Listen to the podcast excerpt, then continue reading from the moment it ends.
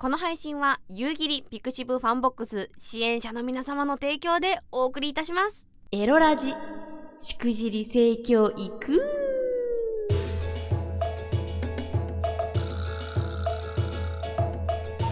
2021年明けましておめでとうございま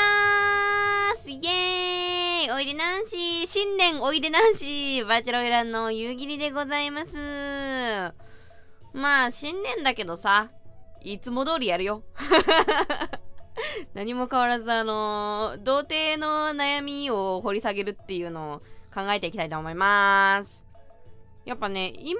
ちょこちょこあるのがさ、あの、YouTube のコメントとかで、あのー、ま、俺には関係ないけど、童貞だし、とか、こんなこと知ってもパートナーいないし、みたいな、なんかこう、そういう自虐系のコメント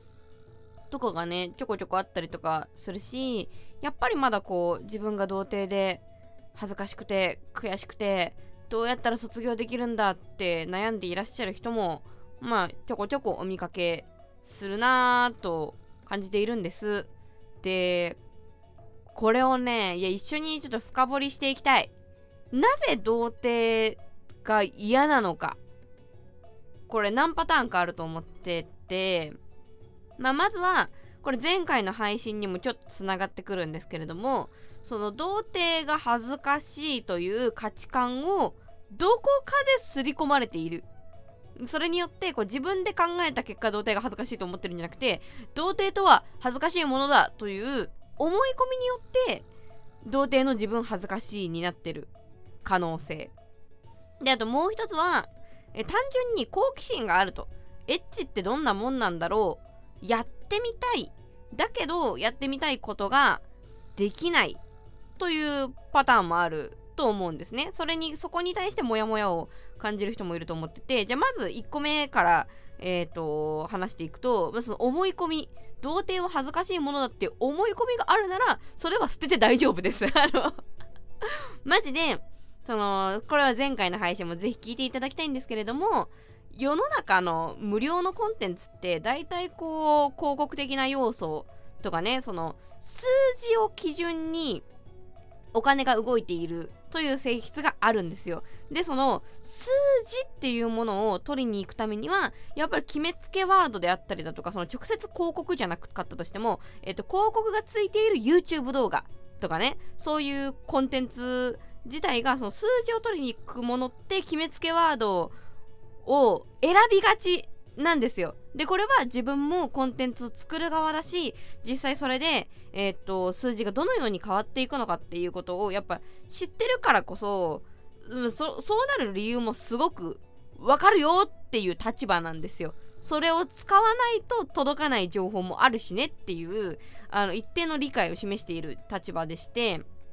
えー、なので別にそういう決めつけワードが世の中にはびこってるのが悪いっていうわけじゃなくあの世の中ってそういうもんだから別にその決めつけワードがいっぱいあったからといって童貞は恥ずかしいよみたいな言い方のコンテンツが世の中にいっぱいあったからといってそれはコンテンツがいっぱいあるだけであって本当に世の中の人みんなが童貞恥ずかしいって思ってるかっていうとそうじゃないんですよこれはもう全然別の話現に夕霧は別に童貞だからって言ってバカにしたりとかしないし、あの、夕霧リスナーの人、このラジオを聴いてる人たちも別に童貞だから何っていうような人はあんまりいないですよ。でもこれはそれぞれの価値観だから、もちろんこのラジオを聴く人の中でも、あの、自分で考えた結果、童貞恥ずかしいって思う人もいると思うし、いろんな考えの人がとにかくいるんだけど、まあ、いろんな考えの人がいるってことは、つまり童貞は絶対に恥ずかしいわけじゃないんですよ。もうこれだけ持って帰ってほしい。これで大体の悩みはもう解決すると思います。友達が何か言ったとしても、その友達たちも、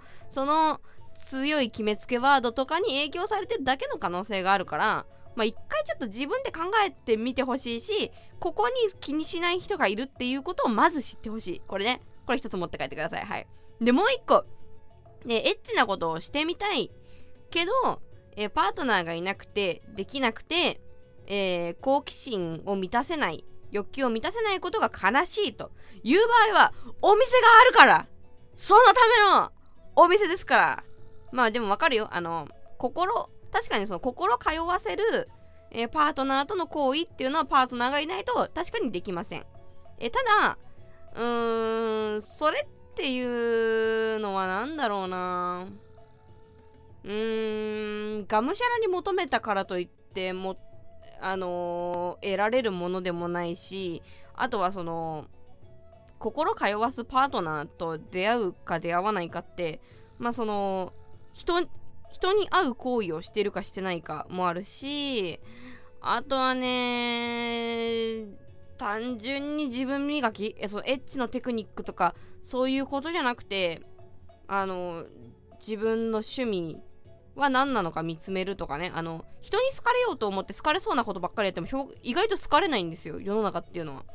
意外と人に見せるようじゃなくて自分が楽しむように頑張ってることとかっていうのをどんどん磨いていくとそれがその人のカラーになってそれを素敵だなって思う人と出会った時にパートナーになっていったりとかするものなんであのモテるために何するみたいなのをやってもあんまり効果ないよっていうのだけはお伝えしとこうかな。まあ、必要なのは衛生的にすることね髪の毛ちゃんとあの汚らしくないようにあのセットするとかセットするの苦手なんだったらもう剃っちゃうとかねあと歯を磨くとか、えー、服をちゃんと洗濯するとかもうそういうところ？別にめっちゃおしゃれとかじゃなくていいのよ。わかんなかったらユニクロ着とけばいいの。とりあえず とりあえずもう全部無地のものとか着てちゃんと洗濯して、あとはもう自分の内面をね、見つめていけばいい。磨いていけばっていうよりも、ちゃんと見つめて、自分はこれが好きなんですっていうのを、あのー、発信それは今インターネットじゃなくて普段の友達との会話でもいいけどその自分はこれが好きなんですっていう好きなものを発表し続けてるとやっぱ類は友を呼ぶですと思うのであの自然とその価値観と合うパートナーが見つかる時もある。でもそのタイミングはめっちゃ人によるし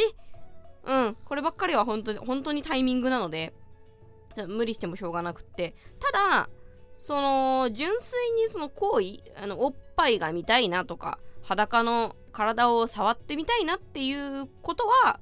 お店で解決できるんですよだけどそのお金がないっていう場合はじゃあバイトしようぜとかそのどんどんどんどん解決するべきポイントが多分突き詰めれば突き詰めるほど割と身近になってくるはずなんですよ。でこれが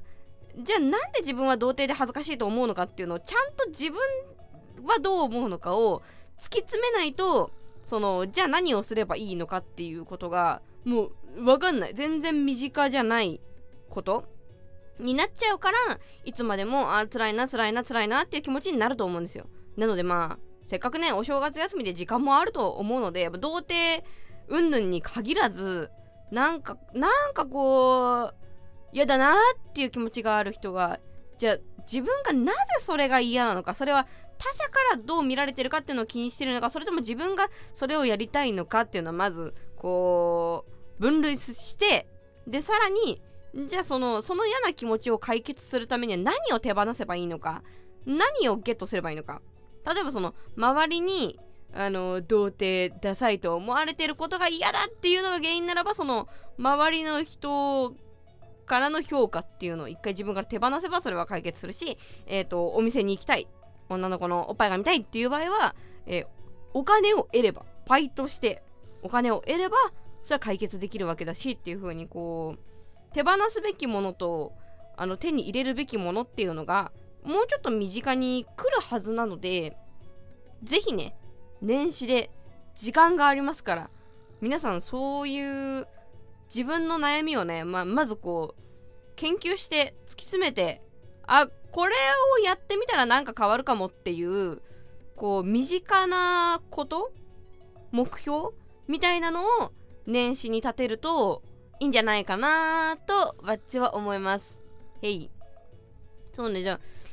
その中でわっちの今の目標はね自分が楽しめるフォーマットを作っていくことですかねうん結構今までわっちも本当その数字とか結果っていうのをめっちゃ追い追い求めてその人に好かれるためにはどうしたらいいんだろうっていうことばっかりを本当ずっとやってきた人間なので割とこう急に休みができたりとかすると自分が何したいのか本当にわからなかったりとかしてきたんですね。でそれのヒントっていうのを、えー、去年2020年はだいぶ探したしちょっと見つかり始めてはいるので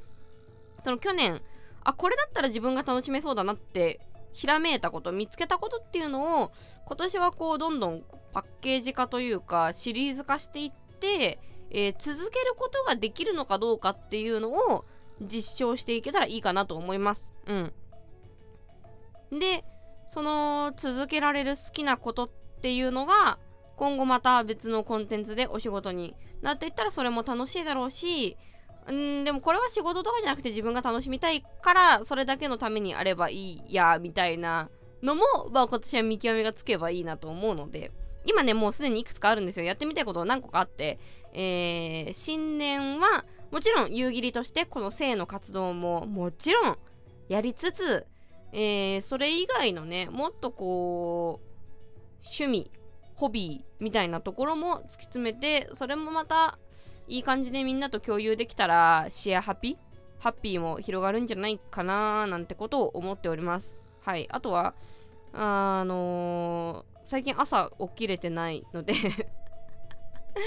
またちょっと生活リズムが狂ってしまってるんですね。で生活リズムが狂ってる。なぜ狂ったのかなっていうのを自分の中でこう突き詰めていくと寒いからなんじゃないかっていうのがあって。結局朝寒いと布団から出れなくて布団の中にこもってしまう。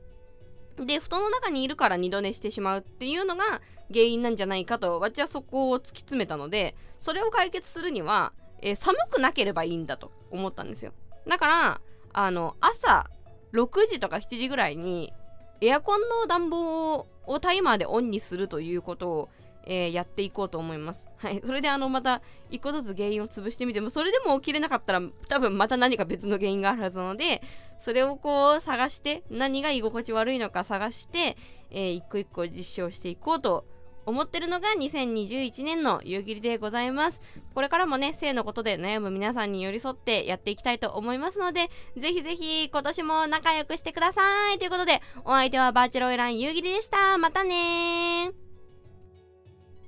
この配信は夕霧 pixivFANBOX 支援者の皆様の提供でお送りいたしましたこちらのポッドキャストも YouTube チャンネルもすべて無収益でお送りしておりますこれからも夕霧の活動を見たいよと思っていただけましたら夕霧 pixivFANBOX での支援をお願いいたします。月額300円から支援できてコンビニ払いも可能です。ぜひぜひよろしくお願いします。